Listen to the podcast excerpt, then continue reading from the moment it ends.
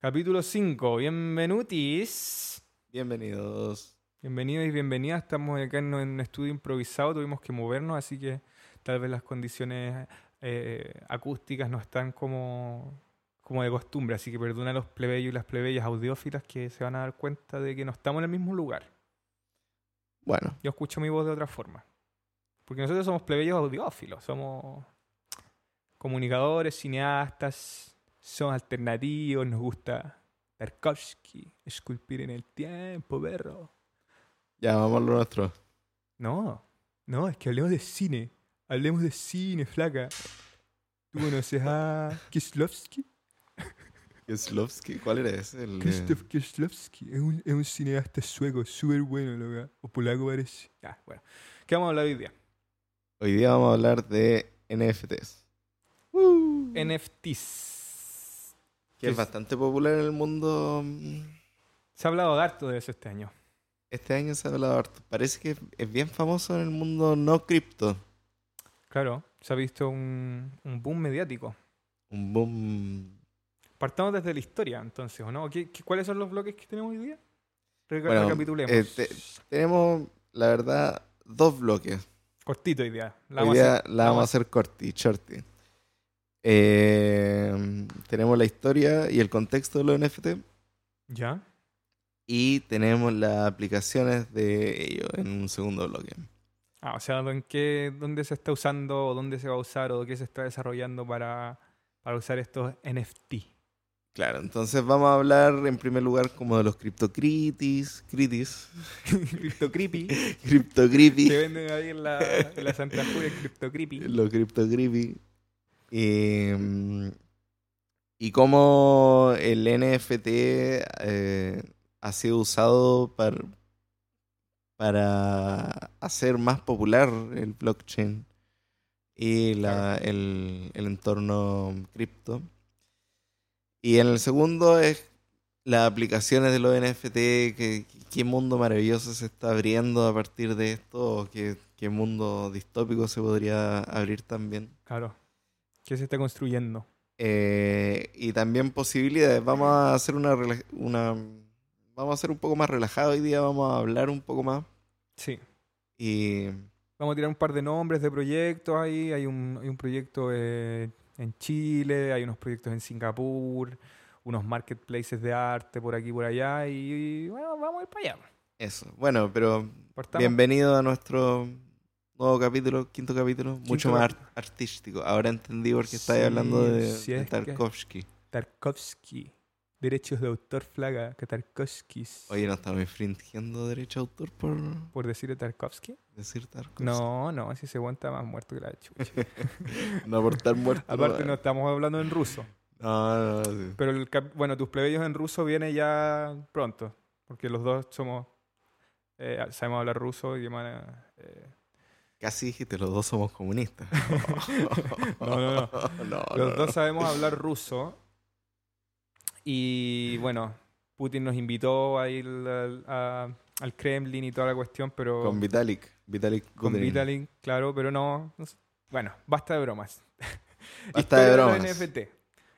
Esta cuestión parte en 2017 más o menos. No, todavía no se llamaban NFT. po. No, Ya. Bueno, NFT significa... ¿Qué es? ¿Qué es? Non-fungible token. Claro, en español sería token no fungible. ¿Cómo es eso no fungible? No fungible eh, significa que no... Bueno, la comida fungible es la que se vence. La que se la comen los Si vamos al, al- a la raíz epistemológica. ¿Ya? O sea, no... eh, ¿Cómo se llama esa weá? Bueno, perdón, perdón el- el- el- la grosería. ¿eh? Sí, estamos al hablando. público más sensible, disculpen la. No, em, significa que a Es diferencia... para toda la propósito de América, sí, así que... sí, hay niños de dos años que nos están escuchando, están Sí. aprendiendo a leer, o sea, hablar con nosotros. Claro. Ya están hablando de blockchain los niños. Nos han enviado varios videos nuestros fans de alrededor de todo el mundo de cómo hijos están... ya basta de broma. Em, significa que es distinto a los tokens normales, como un Ethereum es igual a cualquier Ethereum. Para ir a lo concreto, un Ethereum es igual a cualquier Ethereum, un Bitcoin es igual a cualquier Bitcoin. Todos los Bitcoins son iguales. Claro, todos Todo valen vale lo lo mismo al final. Tienen la misma genética, si lo viéramos como de una forma genética, ¿cierto? En cambio, los NFT permiten que cada token sea distinto. O sea, ningún token es igual al otro token, ¿ya? Cada uno es único, por lo que puede ir sumando como podríamos decir entre comillas genética, ¿cierto? O sea, tiene una cualidad específica que lo, Claro. que lo designa. Claro, por eso se, bueno, y, y vamos a verlo más en el segundo bloque, por eso se está usando harto para el arte, por eso se, se va a usar para ese tipo de cosas que tienen que ver con propiedad intelectual, con objetos únicos, ¿cierto? Con objetos coleccionables. Para distinguir un objeto del otro. Exacto, Ya. exacto. Entonces, en, este, en esta economía eh, tokenizada de la que hemos hablado en los capítulos anteriores, que hablamos de Web3, ¿cierto? Y de, y de cómo eh, puede ser un futuro eh, a mediano y largo plazo de una tokenización de la economía. Em, claro, permite que los tokens sean distintos, entonces diferenciar. Ya, eso es como en el, en el grueso modo para que entendamos em, lo que son los NFT más allá del boom mediático que ha habido últimamente de ciertas obras de arte digital que se han vendido por altísimos precios y que ha hecho cierto que, que se vaya construyendo una burbuja en torno al mercado de los NFT. ¿Cierto? Que, bueno, hablando del contexto también, solo en el primer cuarto del 2021, es decir, en enero, febrero, marzo, eh, sí, eh, se vendieron un total de 2 billones de dólares, que en español serían 2 mil millones de dólares, ¿Ya? en NFT. Lo que Se transaron, o sea, Claro. se vendieron esa cantidad de, Claro, el de volumen, plata. el volumen en, en- en el mercado de NFT alcanzó los 2 mil millones de dólares Uh, el 2021. Cosa que, Y claro, eso causó revuelo en las noticias. y todo el vendiendo mundo puro cripto, cri- cripto creepy. Puro cripto. Ah, bueno, es que con eso vamos a la historia. ¿Cómo parten los NFT? Todavía no se llamaban NFT el 2017 cuando sale esta plataforma slash juego slash Tamagotchi. Claro, como mundo coleccionable de gatitos. Claro. Que son, digamos, la forma de uso de los NFT como cripto coleccionable. Que eran los, unos gatitos digitales, como los Tamagotchi, ¿Ya? que uno alimentaba con una comida que compraba con Ethereum en un marketplace de comida. Mientras más rara, más cara la comida, el gatito iba cambiando, digamos, su genética. Ah, mira. Cada gatito era un token. Cada gatito es un token. Es, Es, no era, es. es un token, un, uno de estos eh, non-fungible tokens. Claro, ¿cierto? cada No gatito fungible. es un NFT que... Es un contrato al final. claro, Que, que- para que quede también. claro, para que, quede claro, un token es, en definitiva, un contrato inteligente. Un contrato inteligente. eh, que se desarrolla en un blockchain, es decir, que se guarda en un blockchain, que vive en un blockchain para siempre por las condiciones que hemos hablado en los capítulos anteriores, de que el blockchain es inmutable, de que tiene memoria, de que cada transacción está en una cadena histórica que no se puede romper ni se puede cambiar hacia el pasado. Entonces, una vez que uno crea un token que Uno crea- inscribe, digamos, en el Mm. blockchain, eh, no lo puede eh, mm, destruir a menos que mande, envíe el token como una transacción a una billetera muerta. Fría.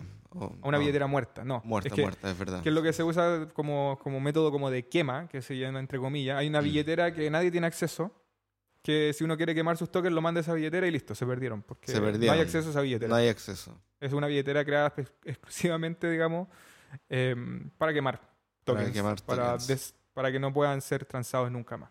Oh. Ojalá Eh, bueno, no abandonen los gatitos en esa billetera. No, un gatito abandonado sería una, una lástima. Nadie quiere ver gatitos abandonados. Bueno, estos CryptoKitties en 2017 generaron tal revuelo, tal fama. 2017-2018 fue la pasada, la carrera alcista pasada. Ya que Bitcoin llegó a costar 20 mil dólares y Ethereum llegó a costar mil, si no me equivoco. Eh, cerca, cerca de 20 mil, cerca de mil. Em, lo que pasó fue el primer pic de congestión de la red de Ethereum, ¿cierto? Que, que es un problema hasta el día de hoy, porque Ethereum es una, como dicen en, en otros blockchain, em, por ejemplo, uno del que hablé en, el- en la última entrada de blog que hicimos en Mina, hablé de un proyecto que se llama Mina Protocol, ellos en su blog hablan de que los blockchain hasta ahora son máquinas de confianza, son Claro. máquinas de que, que crean confianza, pero no son máquinas computacionales, no logran computar más rápido que una calculadora de 1900. No Exacto. logran procesar más transacciones que una calculadora del año 1900. Claro, porque es una red en, en- Claro. en sí misma. Que es un problema.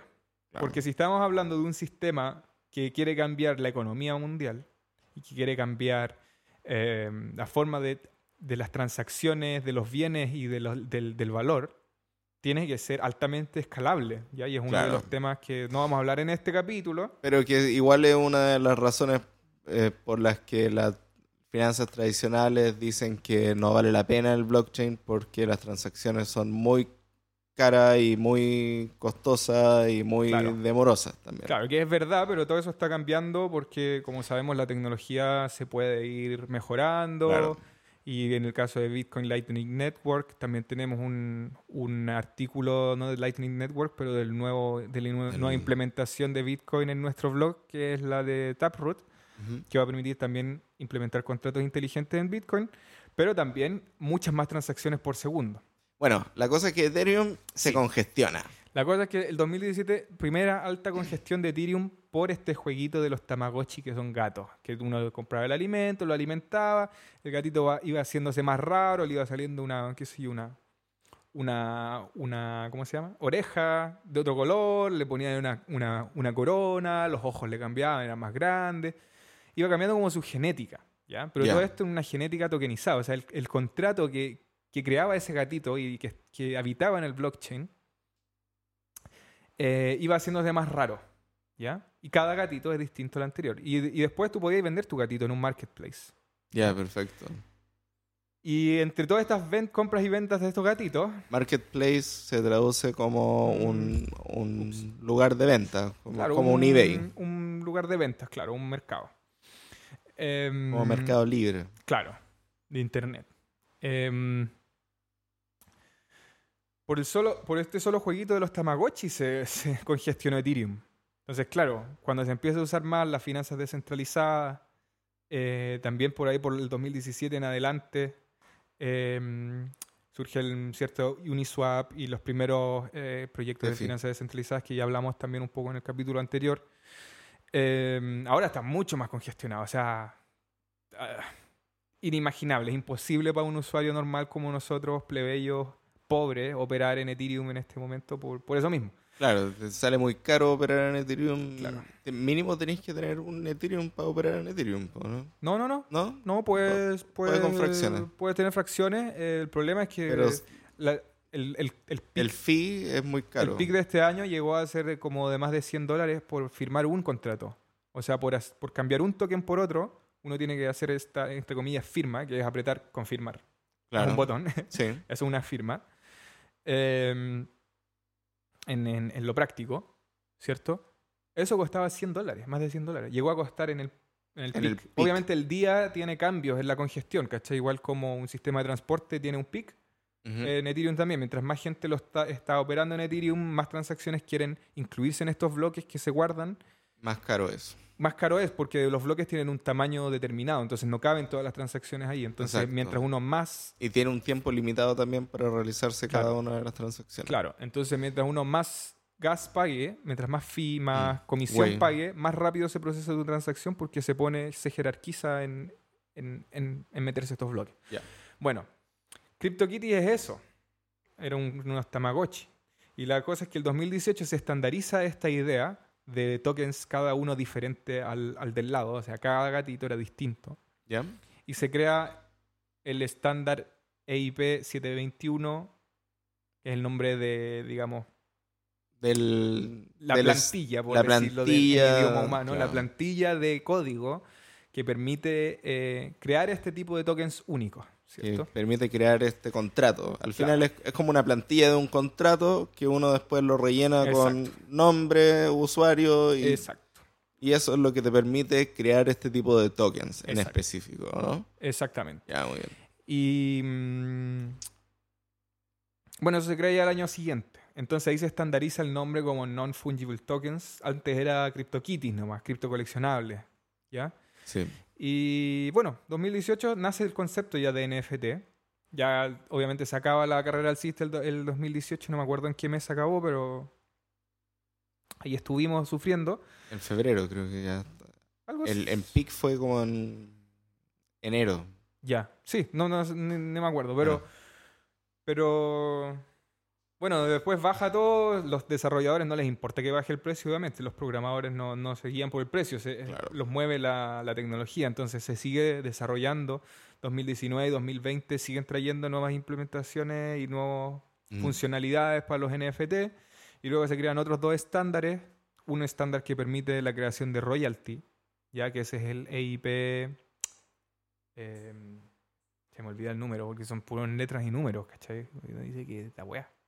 Bueno, se crea otro estándar Se crea el, el est- el estándar que permite... que permite hacer royalty. En este caso, lo que permitiría hacer es eh, que una persona por cada transacción se cobre un royalty, ¿no? Claro, porque en el contrato de ese token, de ese NFT, se incluye el la información del royalty, por ejemplo, X porcentaje Va para del el precio, autor. va para el autor, que también está en ese contrato, también está la dirección de, de la de mi billetera como creador, está en el contrato. Por lo tanto, mientras yo mantenga obviamente esa billetera como creador, Claro. eh, voy, a, voy a recibir siempre el royalty cuando se venda o se compre este, mi creación. ¿cierto? El estándar es el EIP 2981. O sea, lo que, lo que dice este contrato Por si es... quiere investigar ahí algún amigo Si programador. yo vendo, yo creo esto, y si alguien vende nuevamente este token, yo voy a recibir una fracción de esta del, de la venta, de la Exacto, en cualquier transacción. marketplace, en cualquier página de internet cualquier que se, que se venda y se, trans- se, se- se cambie este token por un valor o por otro token o por lo que sea, eh, como está escrito en el contrato quién es el creador, cuál es el royalty, las reglas están escritas en el mismo token, Ya. Es decir, en mi misma imagen, por ejemplo, que yo vendo en un marketplace, está escrito cuando yo te lo transfiero las reglas de esa transferencia. Entonces, no se pueden eludir. No se pueden eludir. O sea- Eso viene inscrito dentro del- Del de la misma obra. o- y eso es lo que tiene mucha aplicación finalmente en el arte digital o en la industria musical o Claro. en el cine o en, Cine. En, no sé, obras literarias digitalizadas, por ejemplo. Claro, porque todas son piezas únicas. Todas son piezas únicas, o sea, dejan de ser solamente un MP3 que es una copia Claro. y reproducida, sino que el NTP, el, perdón, el MP3, el NTP, tanta, tanto numerito, el MP3 pasaría a ser un, un archivo único que, que tiene genética. Claro. O sea, igual creo que en realidad para lo que es como, por ejemplo, pistas que puedo tener yo y tú podemos tener la misma pista, ¿Ya? en realidad para lo que se usaría ahí más que como coleccionables, creo, sería se usaría más el estándar de- del royalty, por ejemplo. y- Exacto, y pero de eso estamos hablando, pues, del- claro. de la aplicación del royalty, del, Ah, claro, claro, sí, exacto. este estándar que, Claro. que acabas de decir que es el... es el EIP 2981. bueno, y también sale el otro estándar, que digamos, podríamos decir son, son tres los que generan todo lo- el ecosistema de los NFT, ¿Ya? que es el EIP 1155. Ah, ese, ese, Ese es el más- ah, yo lo tenía en mente. ¿eh? sí, que es el multi-standard token, que permite crear colecciones. Ya, O sea, ya no tengo que hacer un contrato para cada token, como el caso de los CryptoKitties, que realmente cada gato es un token. un, un contrato. Un contrato. ¿ya? Y que tengo que implementar cada contrato para cada gato.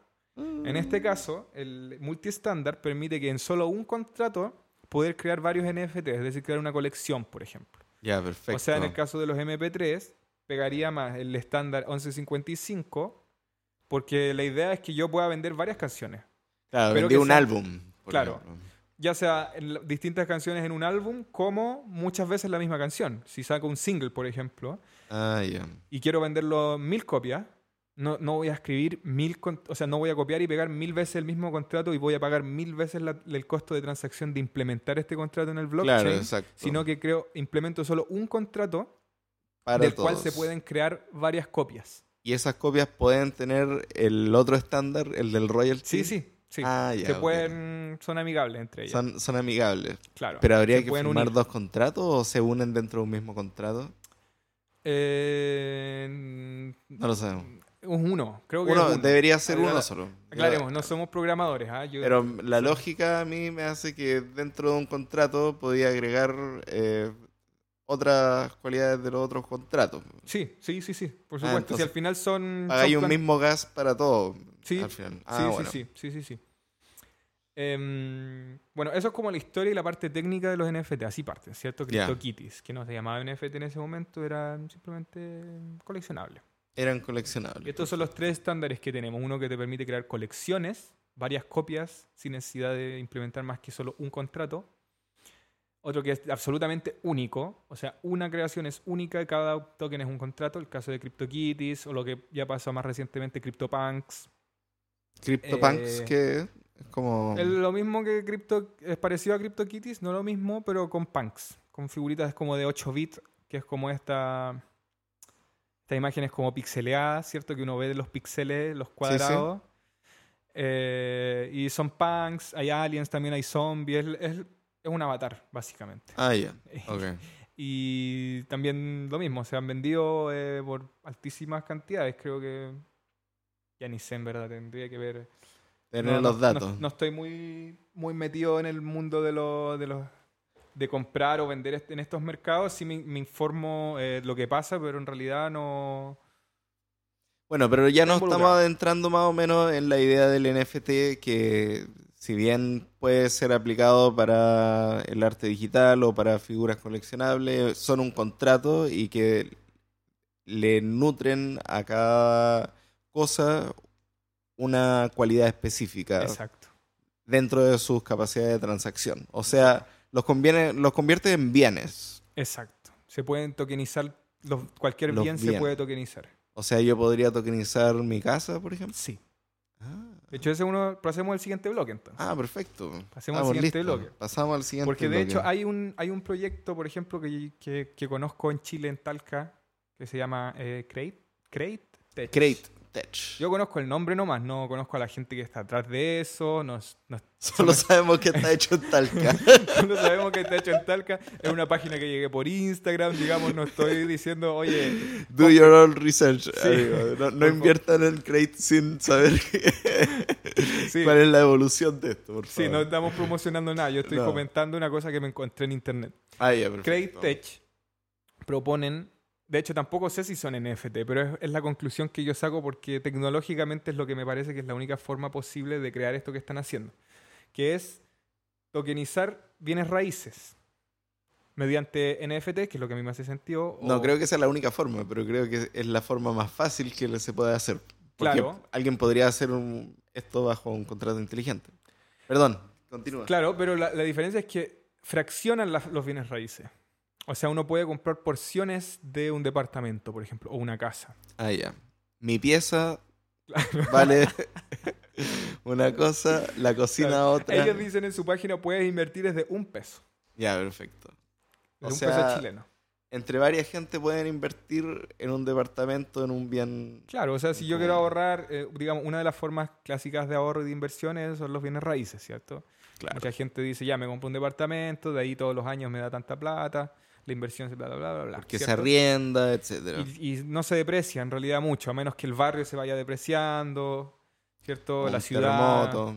Claro, o los terremotos, pero se considera una inversión relativamente segura, ¿cierto? O la ciudad. Claro. invertiría en Talca, por ejemplo. Porque todos sabemos que Talca. bueno, para los chilenos saben lo, lo de los chistes de Talca, pero. pero bien, a mí me gusta Talca igual. Talca, París y Londres. Dicen Sí. por ahí. Entre esas tres elijo Talca. Sí. Bueno, eh, entonces, ese es por ejemplo un uso que se le puede dar a los NFT, que de hecho es eh, un uso también que están aplicando en una. Ya esta es más seria, digamos, es una. Es una, yo diría una corporación ya. En Singapur que se llama eh, Mecenas. ¿Ya? Se escribe Maecenas. M-A-E Cenas. ¿Ya? Que lo que ellos hacen, y pueden visitar, los que nos están escuchando pueden visitar la página, y vamos igual a hacer una entrada en el blog especial con todos los links. Eso, vamos a incluir todos estos links en la página para que la gente también vaya y busque y mire lo que haya. Claro, y que además siempre registro, no tengan que escuchar todo el capítulo para saber cuál era el nombre. Entonces, también usen eh, plebeyitos y plebeyitas la página para, en el blog, leer eh, estos artículos que vamos a nuestro ritmo subiéndolo. No somos máquinas, no estamos solo en esto. Esto es un hobby para nosotros. Así que eh, lo hacemos por pasión nomás, por amor a, a los- a nuestros plebeyos y plebeyas que, que queremos que, que rompamos de este sistema abusivo y desigual en el que estamos viviendo. Bueno, Por amor al criptoarte. por amor a la cripto, por amor a la cripto libertad. Oye, esto sería criptoarte, entonces quizás podríamos Bueno, sí. tokenizar nuestro, nuestro podcast. Claro. Tienen Sí, que ¿no? tener un token de ahora en adelante, chillos, para escucharlo. Ahí- así es, chiquillos. Está listo, está dicho. Va- Eh, un millón de dólares Pero por cada token. Primero vamos a regalarlos, los tokens. Después, para el que quiera ser parte, Sí, oye, no- Sí, oye, no es mala idea. ¿eh? ya, anota. Ya. Vamos a anotar cuán- en qué minuto dejamos esto grabado. Oye, em, bueno, entonces en el mundo del arte se puede usar para dos cosas, como lo usa Mecenas para el arte clásico, porque Mecenas propone tokenización de grandes obras de arte, es decir, Picasso, Dalí, Monet, Van Gogh, ¿cómo se dice? Van Gogh. Ah, eso. no quiero quedar como...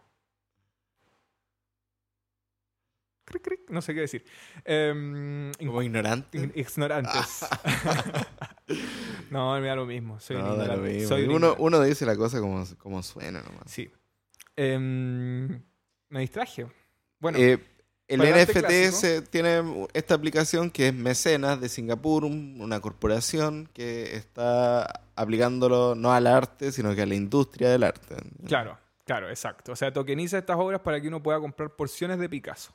Lo mismo Ya, que hacen los amigos estos, no amigos no los conozco, pero los de esta inmobiliaria, ¿cierto? Ellos, esto ya es una empresa, una corporación grande que, que plantea esto. ¿Y, ¿Y cuál sería el posible uso de esto? O sea, ¿por qué yo quisiera tener una porción de un Picasso? ¿Por qué yo quisiera tener la tokenización de una porción de un, de un Picasso? Porque Porque, tiene valor. porque tiene valor, claro, porque también es una inversión, también se considera una inversión segura comprar un Picasso. O sea, no sé en qué momento una obra de Picasso va a depreciarse. El, el tema es que si uno tiene una pintura de, de altamente cotizada, digamos, puede usarla en el futuro, en este futuro del blockchainización, de la Web3 tokenización de la economía, para, por ejemplo, poner un pie para comprar una casa. Porque como tengo el token y este token está registrado en un sistema que es inmutable, ¿cierto? Incorrompible, hay, hay prueba eh, de facto de que soy dueño de una porción de esta obra y que por tanto puedo vender mi participación en esa obra. Mm. ¿ya? Entonces, como tiene un valor, yo puedo usarla para, por ejemplo, pedir un crédito en los nuevos bancos DeFi que hay. ¿cierto? Como, qué sé yo, Aave o cualquier plataforma de lending, de préstamo y de... O y- sea, tú vas ahí a un DeFi y decís, mira, yo tengo una parte de Picasso, Claro, lo voy a dejar esto en garantía. claro. Como está evaluado en la obra, está evaluada en 100 mil dólares, yo tengo un décimo, eso significa 10 mil dólares, equivale el token que yo tengo que equivale a una porción de esa obra, que es un Ya. NFT ese token. Em, Es como hipotecando tu cuadro. Claro. Entonces te permitirían pedir un préstamo de, si cuesta 10 mil tu token, de hasta, no sé, 5 mil dólares. Ya. Entonces tú pones ahí tu, tu token eh, y sacas los, los 5 mil dólares sin necesidad de vender tu porción en la participación de, ese- de esa obra, de, de quien sea, Dalí, Picasso, cualquier fundado. ¿Y qué pasa si qué, qué- qué pasaría si esa obra se transa? ¿Tú eh, dentro de ese contrato hay algún tipo de royalty que llega a la persona que holdea el... Debería ser así, ¿o no? La verdad, no sé, porque la verdad, la verdad todavía no se usa así. No, se usa de esta forma. Todavía no se puede poner una tokenización de una obra de un artista de Estamos mecenas hablando de ciencia ficción en este momento. Semi. Ya. Sí, no, mucho de esta tecnología, las páginas están armadas, la idea está armada, pero todo como en la tecnología, como es la cosa en la tecnología, va pasito a pasito. O sea, perfecto. hace cuánto sabemos de la inteligencia artificial y todavía no la podemos ver tanto en el cotidiano, a pesar de que tras bambalinas está, hay harto de inteligencia artificial pasando, ¿no? Nosotros no sabemos, quizás esos chatbots con los que uno habla. Sí.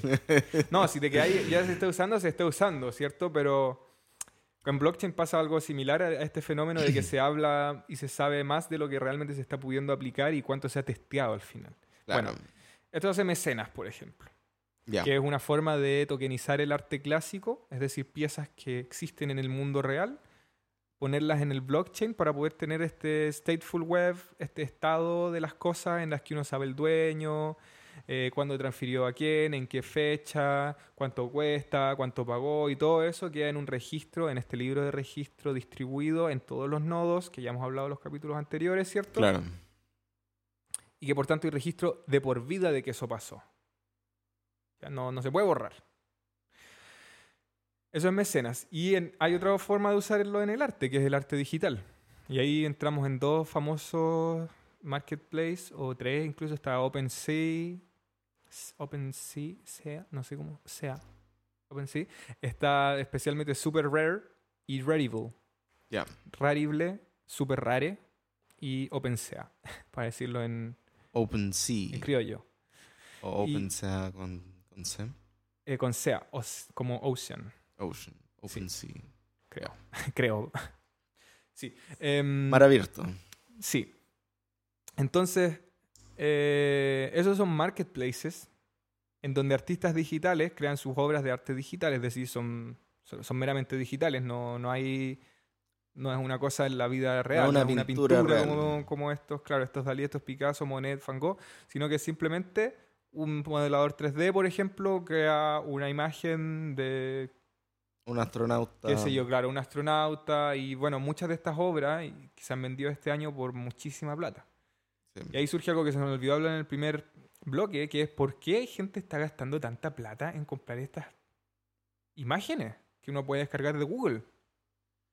Y ahí resulta interesante em, considerar el tema que hablan los economistas y que se viene hablando hace mucho tiempo de manera teórica de la, de la economía reflexiva, ya que es, en pocas palabras, porque no, no es programa sobre eso, pero en pocas palabras es cómo la economía se guía por factores psicológicos de la humanidad, del humano, que tiene que ver con copiarle a los otros.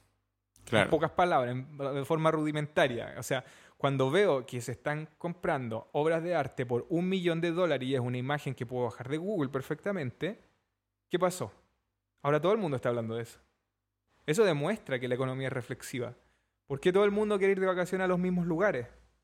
Porque se ve en las imágenes en todos lados, se, se- se transmite como un- de forma viral, gracias a los medios de, de comunicación y todo, de que hay ciertos estándares de vacaciones, por ejemplo. La economía es un meme, básicamente. Claro. Básicamente es- es- Todo es un meme. Exacto. En pocas palabras, todo es reflectividad, todo es imitación. Claro. Eh, por eso las cosas agarran tanta fama, por eso, por eso el marketing, por eso todo. Se trata al final de in- insertarse en este mundo de meme y con un solo hito, que sea comprar estas obras por altísima plata inimaginable, hace que mucha gente mire y diga, oh, ¿y si yo vendo también mis obras?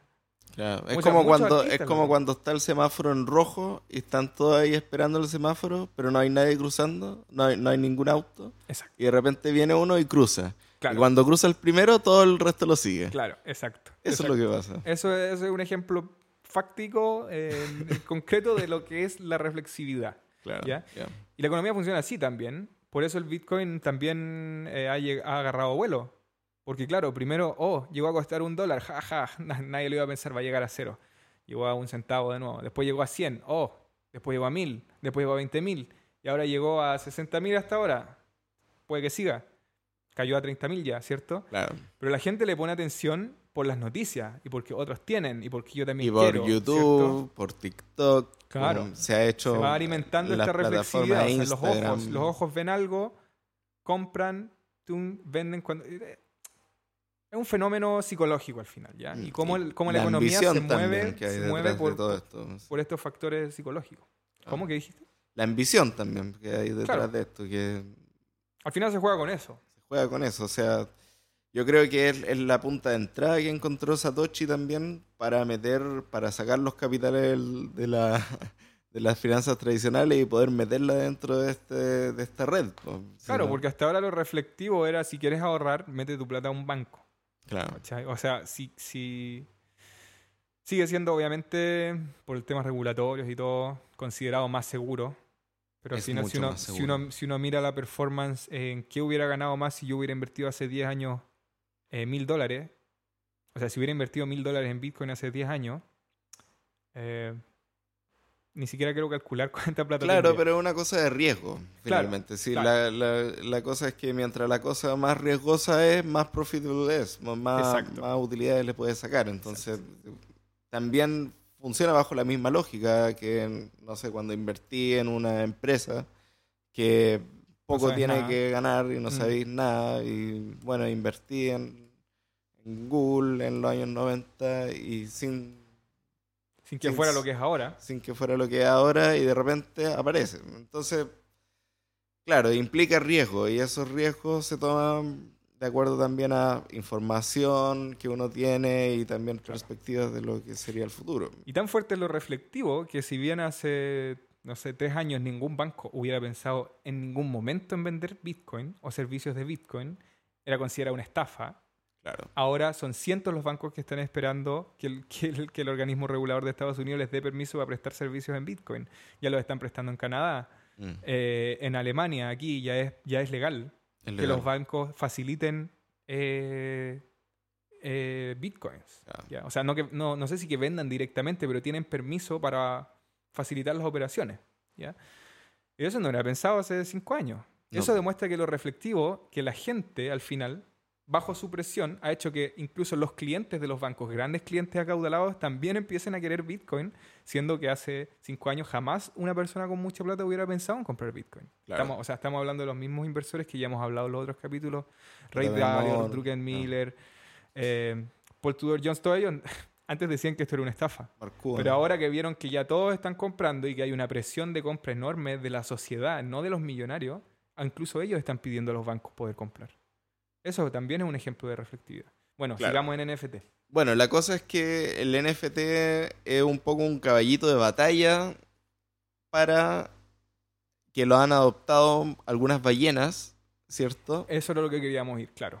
Para de esa forma hacer mucho más masivo y memeable el mundo del, Claro, del- porque tienen, del blockchain. tienen en la mente de que la economía es reflexiva. Pues si, digamos, como ballena, eh, uno sabe, no es que yo sea una ballena, ojalá, pero las ballenas saben de que la economía es reflectiva. Las ballenas saben que cuando, la, cuando el precio está subiendo todos compran y que cuando está bajando todos venden. Y es básicamente lo mismo de la economía reflectiva. Entonces, si pongo de mis 100 mil, de mis, de mis mil millones de dólares, pongo 300 mil dólares en comprar una obra que al final va a hacer que todo el mercado crezca, lo hacen.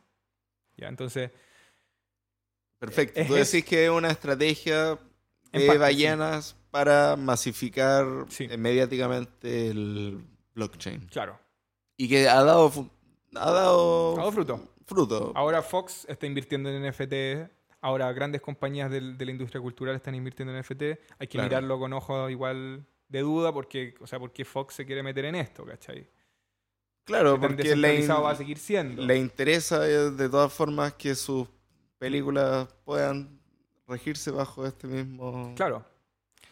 este mismo Eh, protocolo, digamos. Entonces es un gran hecho para la industria Artistas. cultural.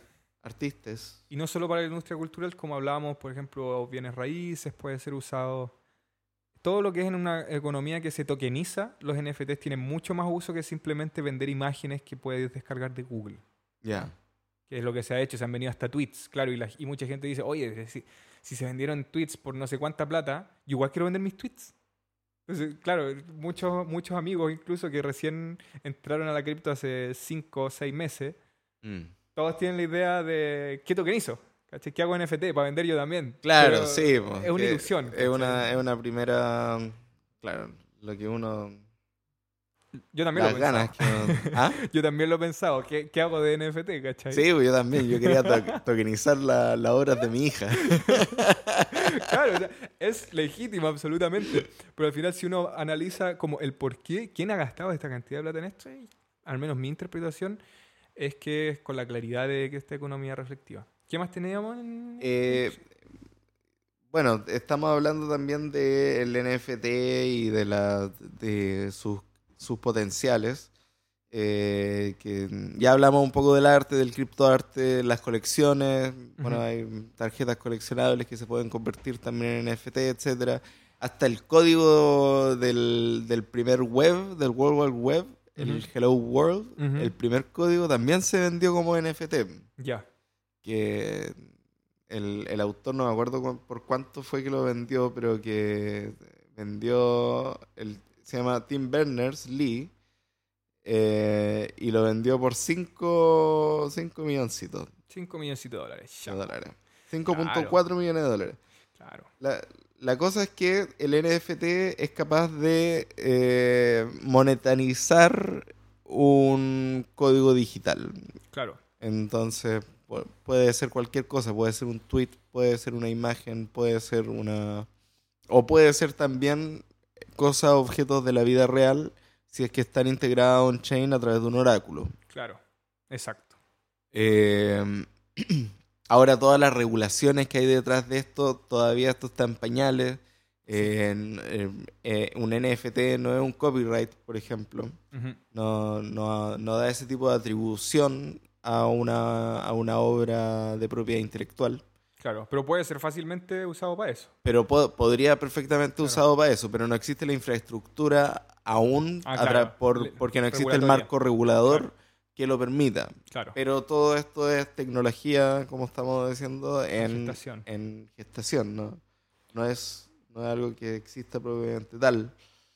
Eh, Y para lo otro que hay un gran uso de los NFT y es considerado por eh, Delphi Digital, que es una, una marca de investigación cripto de Singapur también. Hay mucho de la cripto en Singapur porque tiene un marco regulatorio bastante amigable con, con la cripto, así que hay fondos de inversión, hay, hay exchanges, hay estas empresas como Mecenas, por ejemplo, son- son muy amigables con la tecnología, con lo cripto.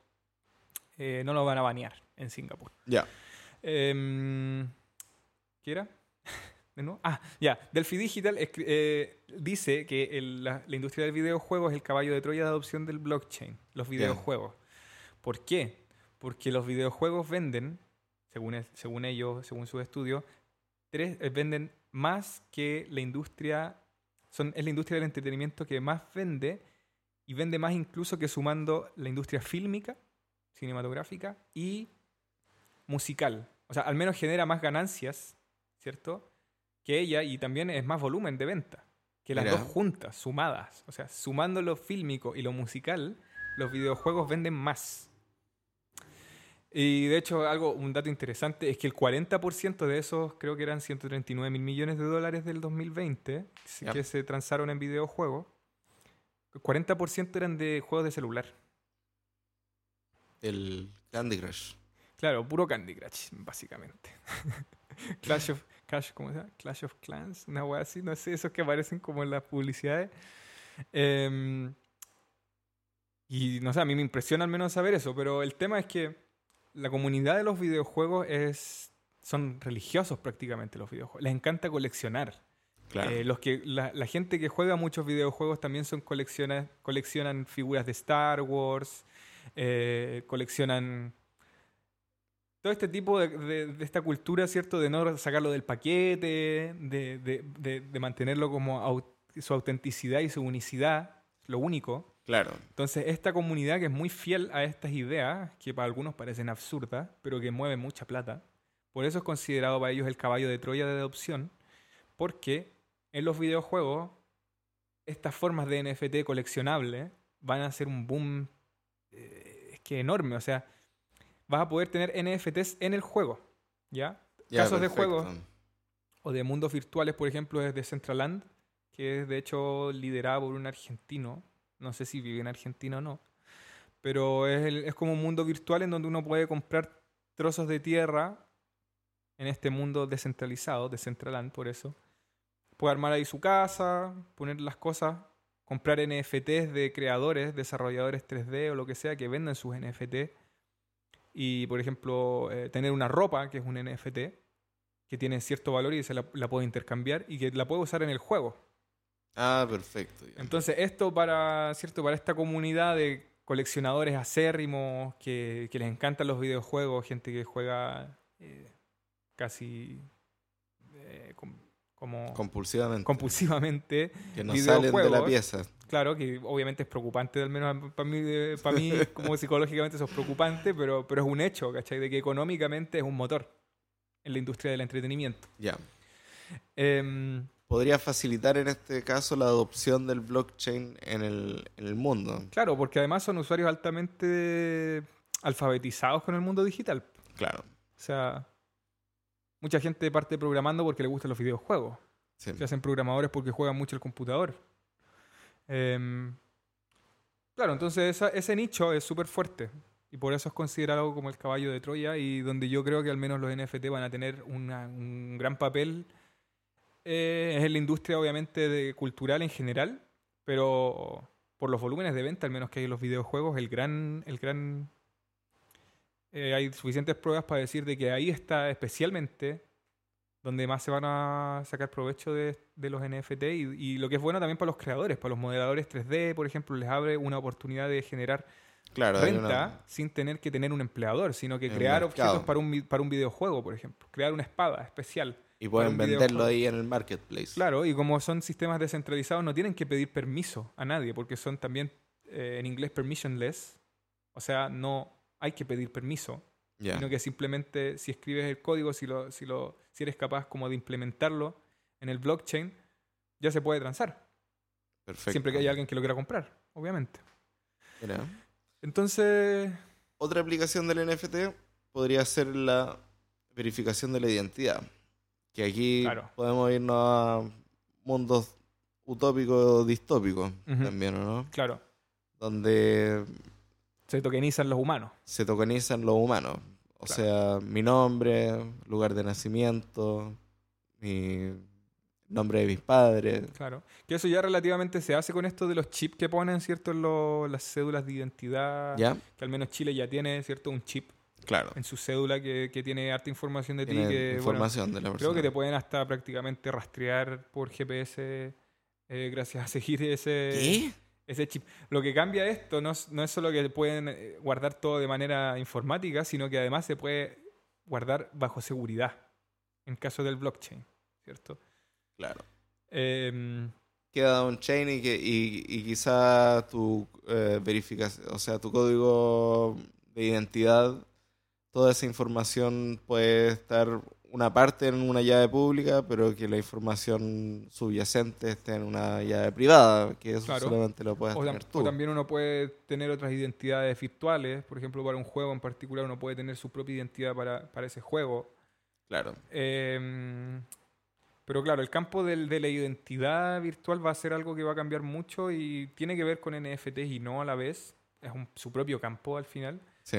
Porque va a ser también lo que nos va a permitir eh, mm, hacer transacciones y firmar contratos a través de Internet con la comprobación de nuestra identidad, de que somos personas reales las que están atrás de eso. Claro, exacto, porque si quiero comprar una propiedad, digamos que, o una parte de una propiedad en un, en un- o quiero comprar una propiedad y después quiero tener la, la oportunidad de utilizar esa propiedad, eh, tengo que tener una verificación de identidad Sí, detrás de esto. O sea, claro. una cosa es el usuario y sí, uno quizás dentro de un marco regulador uno puede decir, mira, esta es mi llave pública, yo poseo esto porque compré este contrato, compré esta porción del, Claro. del contrato.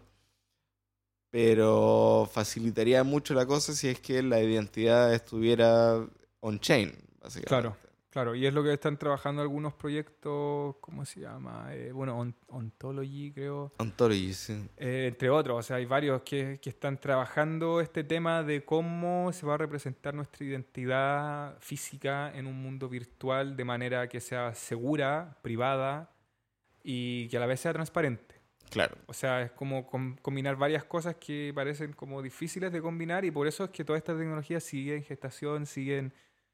No existe todavía la identidad tokenizada, no, No, no, no son pruebas una- nomás, han llevado Sí. pruebas y están todavía en un periodo de pruebas y, y todo esto, y eso hay que tenerlo claro. Y, pero por lo que es importante de que desde ya, lo que hemos hablado antes, investiguemos, desde ya leya, leyamos, leamos, eh, para que cuando llegue este futuro estemos informados y también estemos divulgando esta información, porque nuevamente esto es un arma de puede ser un arma de doble filo.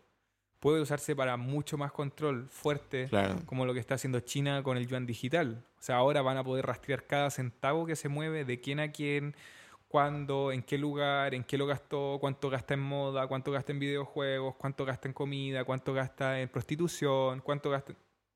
etcétera. Entonces, Pero creo que va a convivir con el cash, con el efectivo, ¿no? Claro, sí, no, o sea, no pueden cambiarlo de una por el, Pero tienen por el la- digital, pero Claro. poco a poco están, están, o sea, ya se pueden comprar los boletos de metro en Yuan Digital. Ah, mira. Están y además que pueden comprar con... Tienen reconocimiento facial. Entonces pueden, Claro. en vez de tarjeta de crédito, Claro. compran con la cara. Claro. Que todo, como todo, yo creo que tiene sus cosas buenas y malas. ¿Ya? Malo por el lado del control de un Estado que es altamente controlador, para nuestros ojos más como occidentales, que no Sí. nos gusta el control, ¿cierto? Que no nos gusta como... Pero bueno, en la sociedad china, al parecer, eso es mucho más aceptado.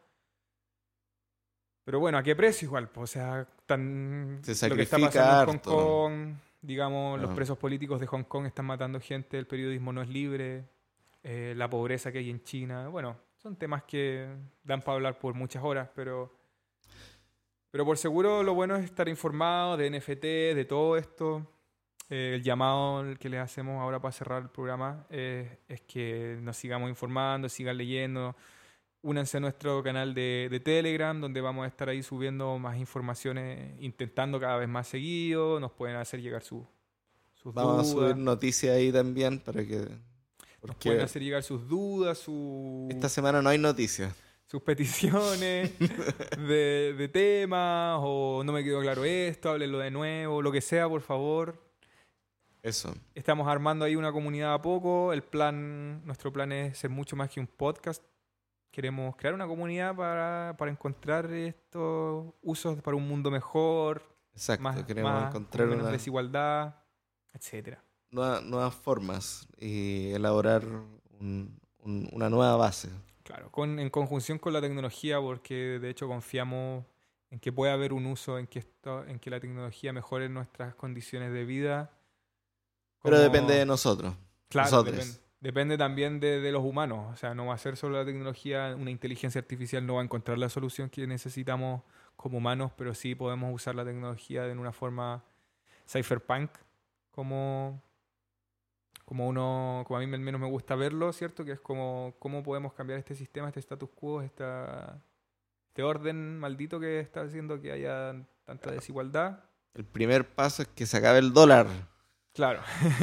como international currency. como- Sí, de hecho po- podríamos hablar eh, de un, no sé, ¿eh? Podríamos hablar- más político al próximo y revisar estos artículos eh, Vamos a hablar de, del sobre, dólar, el- yo creo. sobre la historia del dólar. La historia del dólar, sí. ¿Hagamos sí. eso? ¿Al Sí, próximo? me Ya, encanta, me encanta. ya. Porque tengo un artículo ahí de la Bitcoin Magazine que podemos usar para básicamente hablar de este, de este Sí, tema. sí, ya lo leí. eh, Listo. Está bueno. ¿Listo? Estamos listos. Ya, grabémonos el tiro. Bueno amigos, gracias amigas y amigos por escucharnos, tus plebeyos aquí como siempre plebeyando, eh, conspirando y, y luchando porque, nos, porque los plebeyos podamos levantarnos y exigir nuestros derechos y... y- y- ah, ah. Eso. Ya, nos vemos. Gracias, un Un beso. abrazo, un besito. Chao, chao.